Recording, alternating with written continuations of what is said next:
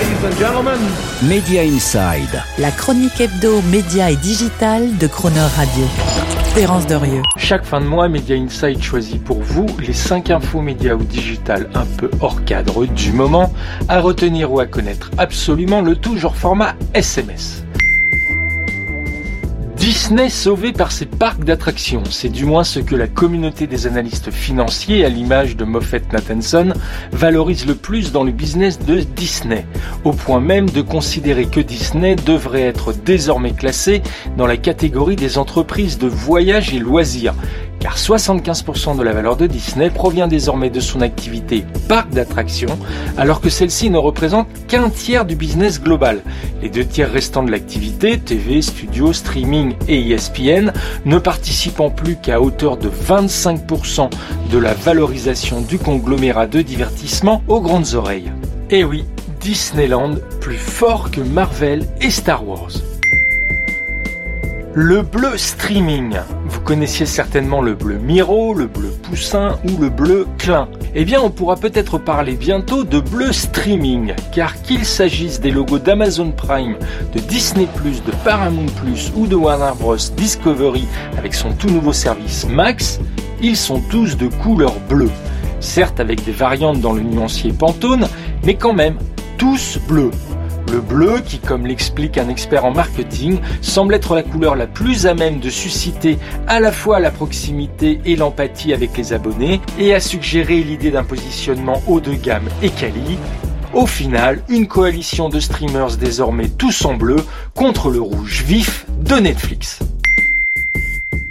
Encore mieux que le bouton volume plus la peine de monter le niveau sonore de votre télé ou d'incruster les sous-titres, comme c'est désormais la tendance pour être sûr d'entendre distinctement tous les dialogues de votre série préférée. Vous pouvez désormais sur Amazon Prime Video, grâce à la fonction Dialogue Boost, saturer le son des dialogues en surdominance de la musique et des autres effets sonores. Une innovation bien pratique et qui est également disponible dans l'application de streaming Roku via la fonction Speech Clarity. Faites de l'argent, pas la guerre. Illustration parfaite du pragmatisme business retrouvé dans la guerre du streaming, c'est la décision prise par Paramount de ne pas lancer son service de streaming Paramount Plus en Inde, contrairement à son annonce officielle. En effet, c'est donc Amazon Prime Video, concurrent de Paramount Plus, qui contre espèce très sonnante et trébuchante, va diffuser en Inde les nouveautés et le catalogue Paramount reportant du même coup s'inédier toute entrée de Paramount Plus sur cette zone stratégique de l'Asie et illustrant cette fameuse approche dont on a déjà parlé dans Media Inside de revendeur d'armes, Arms Dealer, qui consiste à fournir moyennant finance des armes à un concurrent qui ne manquera pas de les retourner contre vous. Top 3 US D'abord Netflix, puis TikTok et enfin YouTube. C'est selon une étude d'e-marketer le top 3 des services vidéo sur lesquels les Américains âgés de plus de 18 ans passent le plus de temps chaque jour. 62 minutes en moyenne sur Netflix, 58 minutes sur TikTok et 48 minutes sur YouTube. Quasiment donc 3 heures par jour qui se concentrent sur chacun des trois leaders dans leur domaine, celui du streaming vidéo TV Netflix, celui de la vidéo sociale TikTok et celui de la vidéo online YouTube.